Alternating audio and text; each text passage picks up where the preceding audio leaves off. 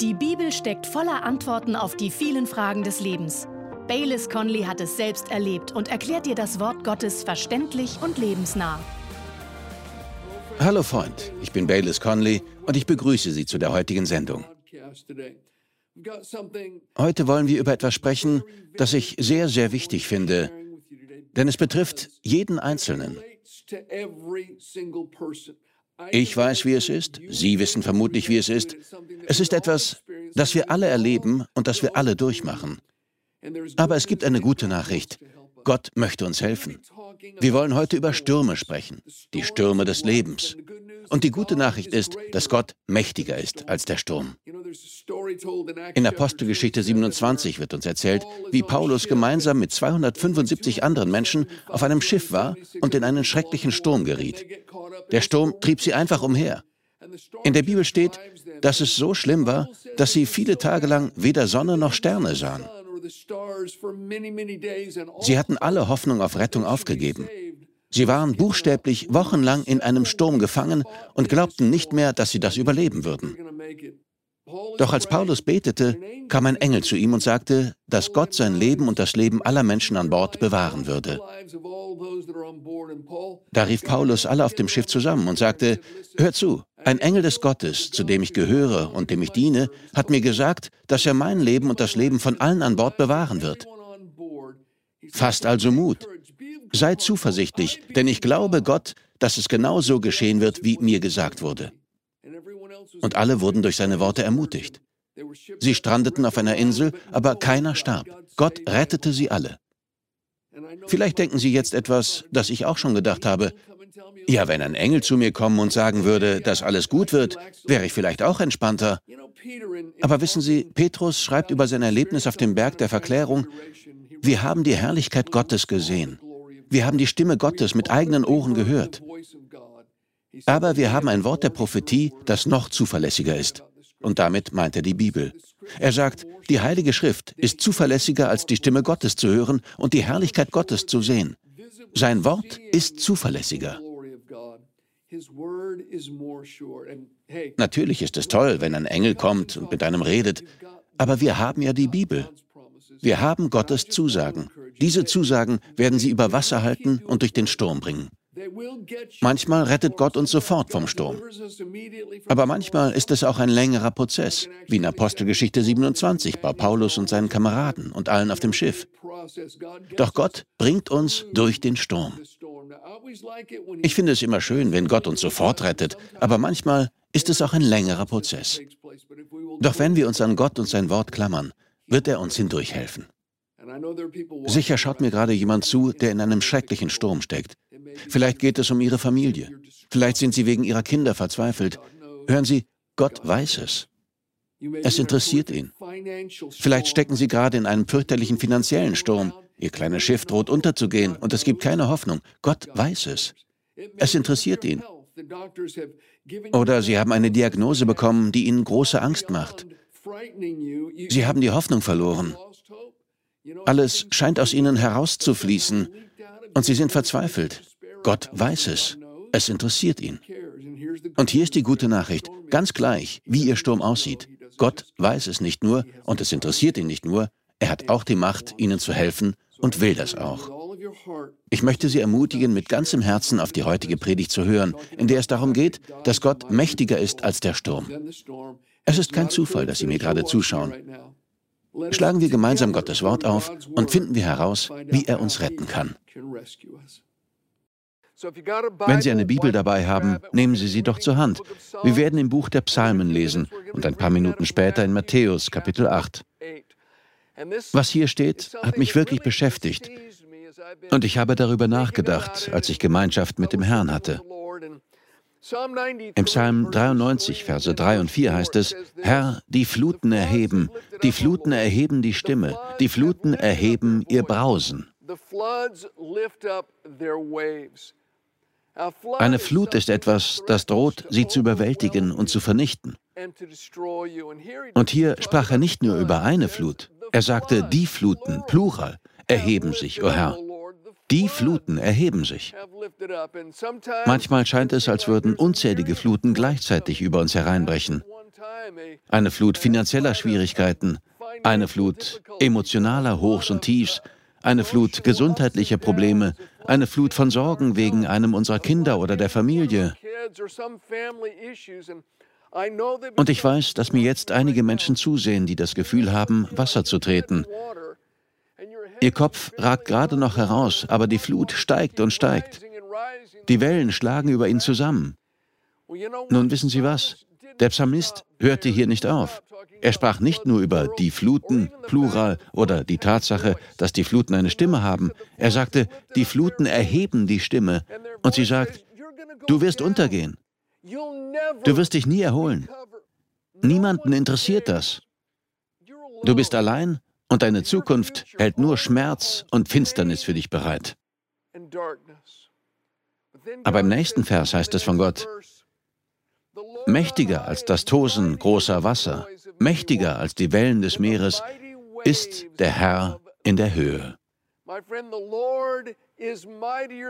Mein Freund, der Herr ist mächtiger als die Fluten, er ist mächtiger als das Tosen großer Wasser und die Wellen. Die Bibel sagt im Psalm 89, Verse 9 und 10, Herr Gott Sebaoth, wer ist wie du? Mächtig bist du, Herr, und deine Treue ist um dich her. Du herrschest über das ungestüme Meer. Du stillest seine Wellen, wenn sie sich erheben. Ich möchte hier noch etwas anderes aus dem Buch der Psalmen lesen, aus Psalm 107. Das ist schon seit Jahren einer meiner Lieblingsverse. Gott hat schon einige Male durch ihn zu mir gesprochen und er beschreibt Menschen in verschiedenen Schwierigkeiten. Er spricht über Menschen, die verloren sind, die nicht wissen, welchen Weg sie gehen sollen. Er spricht über Menschen, die nicht die nötigen Mittel haben, um zu überleben. Über Menschen in der Gefangenschaft und der Knechtschaft des Feindes. Er spricht über Menschen, die allein sind, die krank sind. Menschen, die buchstäblich an der Schwelle des Todes stehen. Und in jeder einzelnen dieser Situationen schreitet Gott ein und rettet sie. Aber alle diese Situationen haben eines gemeinsam. Wir lesen es den ganzen Psalm hindurch immer und immer wieder. Es beginnt in Vers 6, wo es heißt, die dann zum Herrn riefen in ihrer Not, und er errettete sie aus ihren Ängsten. Sie riefen in ihrer Not zum Herrn, und er rettete sie. Er fährt fort in Vers 13, wo er das wiederholt die dann zum Herrn riefen in ihrer Not und er half ihnen aus ihren Ängsten. Vers 19, die dann zum Herrn riefen in ihrer Not und er half ihnen aus ihren Ängsten. Vers 28, die dann zum Herrn schrien in ihrer Not und er führte sie aus ihren Ängsten. Sie schrien und schrien und schrien zum Herrn. Und einige dieser Menschen in Not, heißt es ab Vers 23, waren auf einem Schiff auf dem Meer und gerieten in einen furchtbaren Sturm.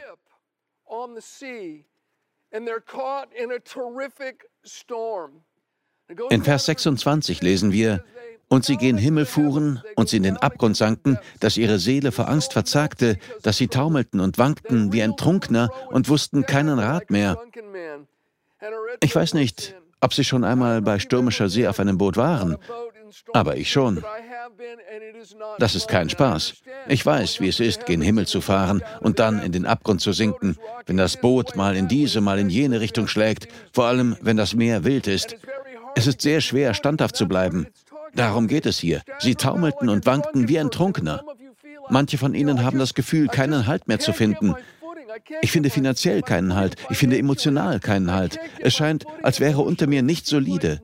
Und dann sagte er, sie wussten keinen Rat mehr. Mit anderen Worten, sie wissen aus ihrer eigenen Fähigkeit und ihrem Verstand heraus nicht mehr, was sie tun sollen. Sie sind in einer Sackgasse und kommen nicht weiter.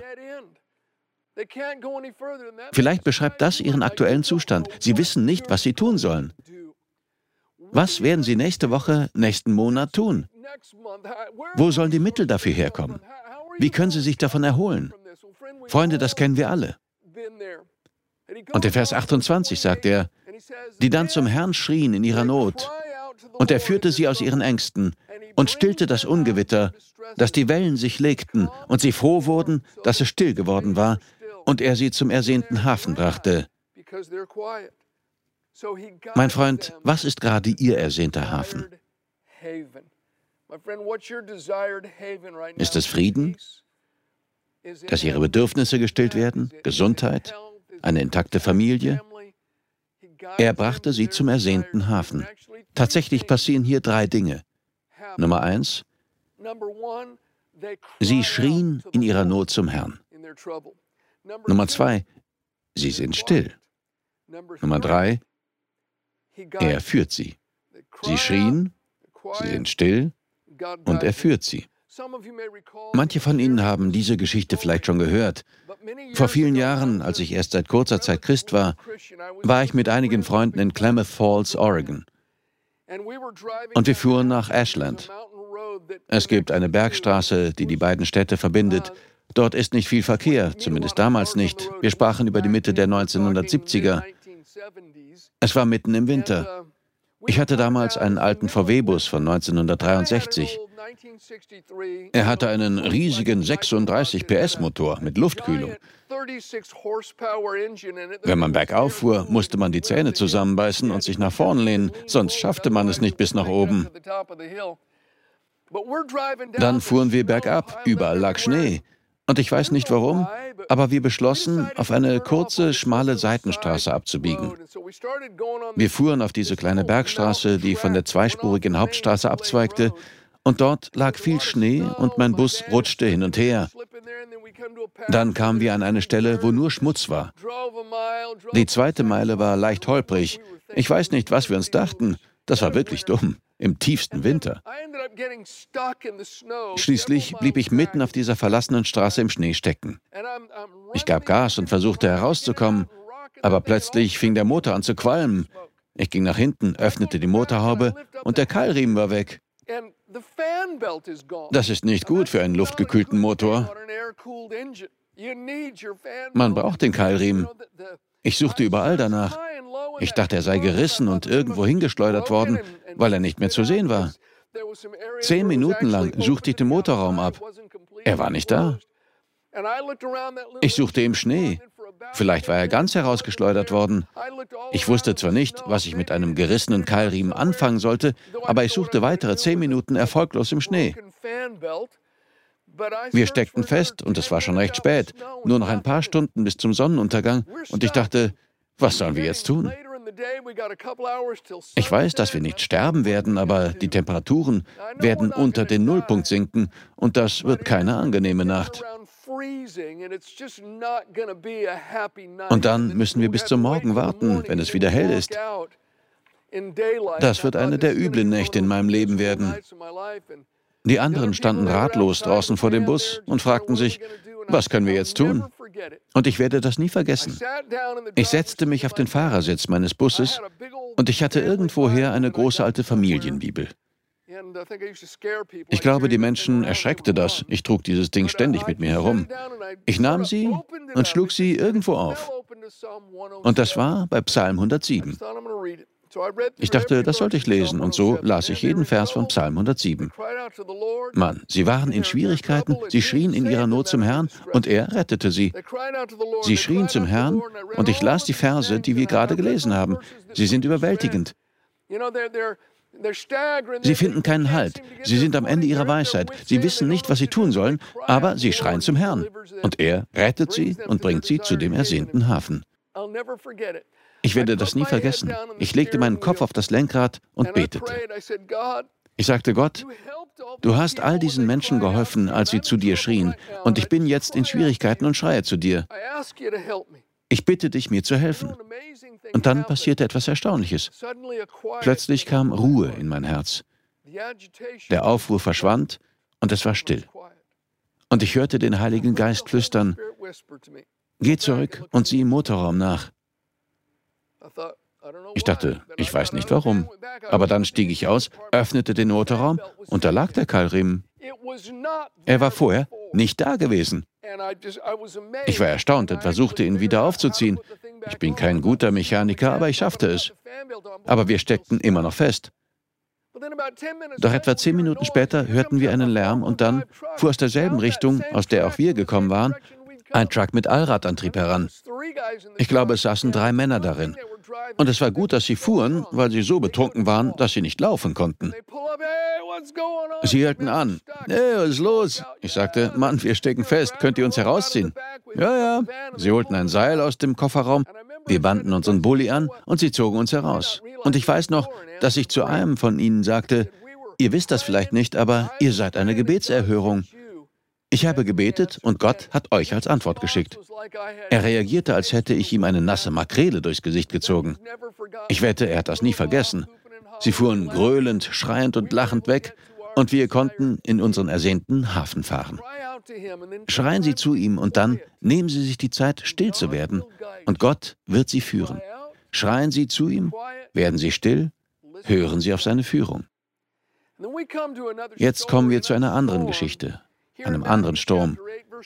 Hier in Matthäus Kapitel 8 ab Vers 23 heißt es von Jesus und den Jüngern, und er stieg in das Boot und seine Jünger folgten ihm. Und siehe, da war ein großes Beben im Meer, sodass das Boot von den Wellen bedeckt wurde. Er aber schlief. Und sie traten zu ihm, weckten ihn auf und sprachen, Herr, hilf, wir verderben. Das Erste, was für mich hier hervorsticht, ist, Jesus stieg in das Boot und seine Jünger folgten ihm. Jesus nachzufolgen befreit uns nicht von Schwierigkeiten. Ein Christ ist nicht immun gegen Probleme oder Prüfungen. Und wissen Sie, ich mag diese Geschichte. Manche Schwierigkeiten kommen nicht nur unerwartet, sondern auch sehr abrupt. Dieses Unwetter kam ganz plötzlich. Es kann eine plötzliche Diagnose sein, ein Problem mit einem Kind, der Verlust eines Jobs oder dass sich die Gemeinde nicht mehr treffen darf. Manche Dinge kommen nicht nur unerwartet, sondern auch plötzlich. Und was tat Jesus? Er schlief. Er schlief. Einige der Männer in dem Boot waren erfahrene Fischer und sie glaubten, ihr Leben sei in Gefahr. Das war kein kleiner Sturm. Sie glaubten, sie müssten sterben. Aber Jesus war unberührt. Er war nicht besorgt. Er war nicht mal gestresst. Er war nicht einmal beunruhigt, nicht im geringsten. Und mein Freund, er sitzt jetzt nicht im Himmel und reibt sich nervös die Hände. Ich weiß noch, wie mich eines Tages ein Freund anrief und ein Thema aufbrachte, über das wir früher schon gesprochen hatten. Eines seiner Kinder tat verrückte und dumme Dinge und brachte sich ständig in Schwierigkeiten. Mein Freund war deshalb sehr gestresst und deprimiert. Ich weiß noch, dass ich beim Telefonieren vor dem Haus bei der Garage stand und sagte, ich will dir etwas sagen, das du hören musst. Es hört sich vielleicht an wie ein Klischee, aber das ist es nicht. Ich sagte, die Situation mit deinem Sohn hat Gott nicht überrascht und er wird sich darum kümmern. Das brachte ihm Frieden.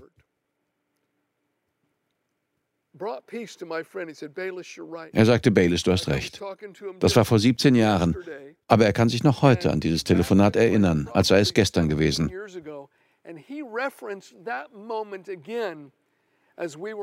Gott hatte das nicht überrascht. Er kümmerte sich darum.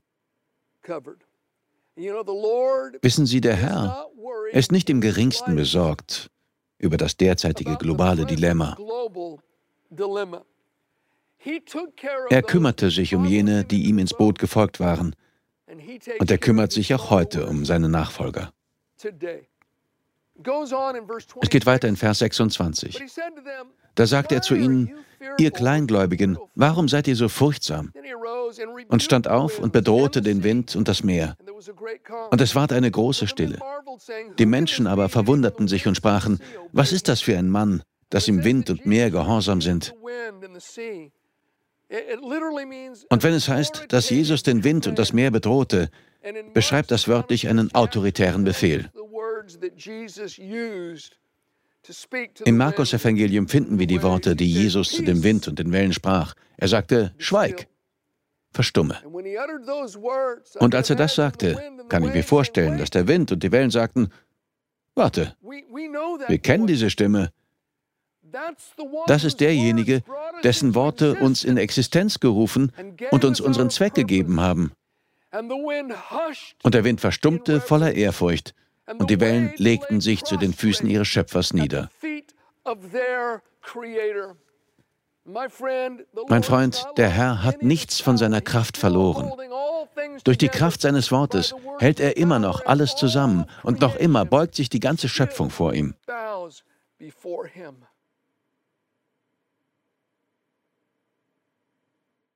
Als Jesus zu dem Wind und den Wellen sprach und sie verstummten und sich niederlegten, heißt es, es herrschte eine große Stille.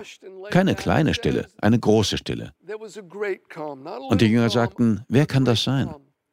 Wer ist es, dass sogar der Wind und das Meer ihm gehorchen?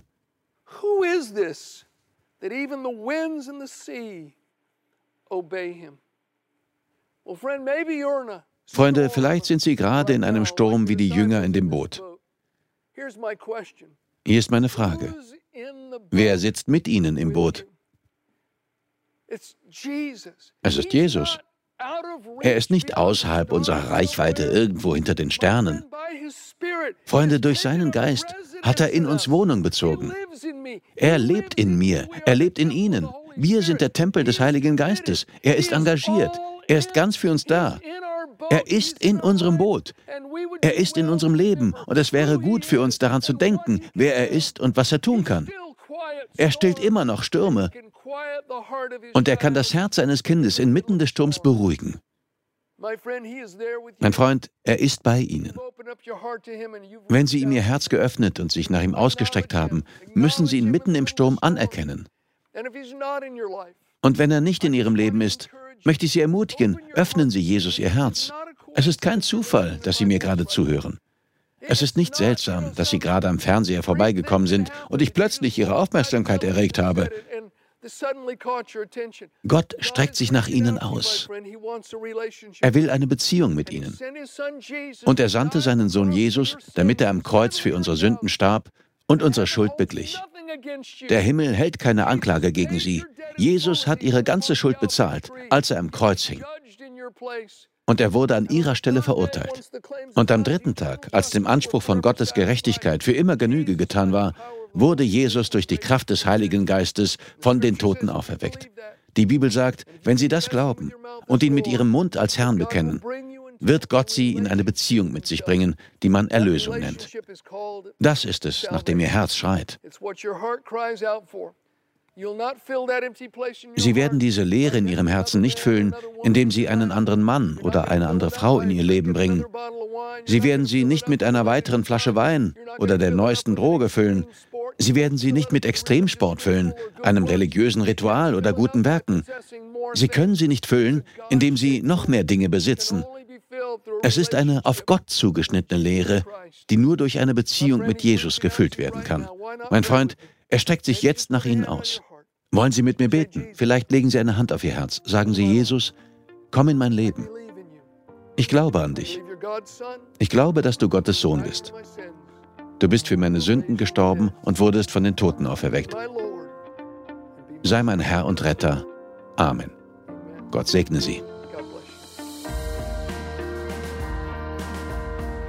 Wir danken dir fürs Zuhören. Weitere Predigten sowie eine tägliche Andacht von Baylis findest du kostenlos auf baylis-conley.de. Gott segne dich.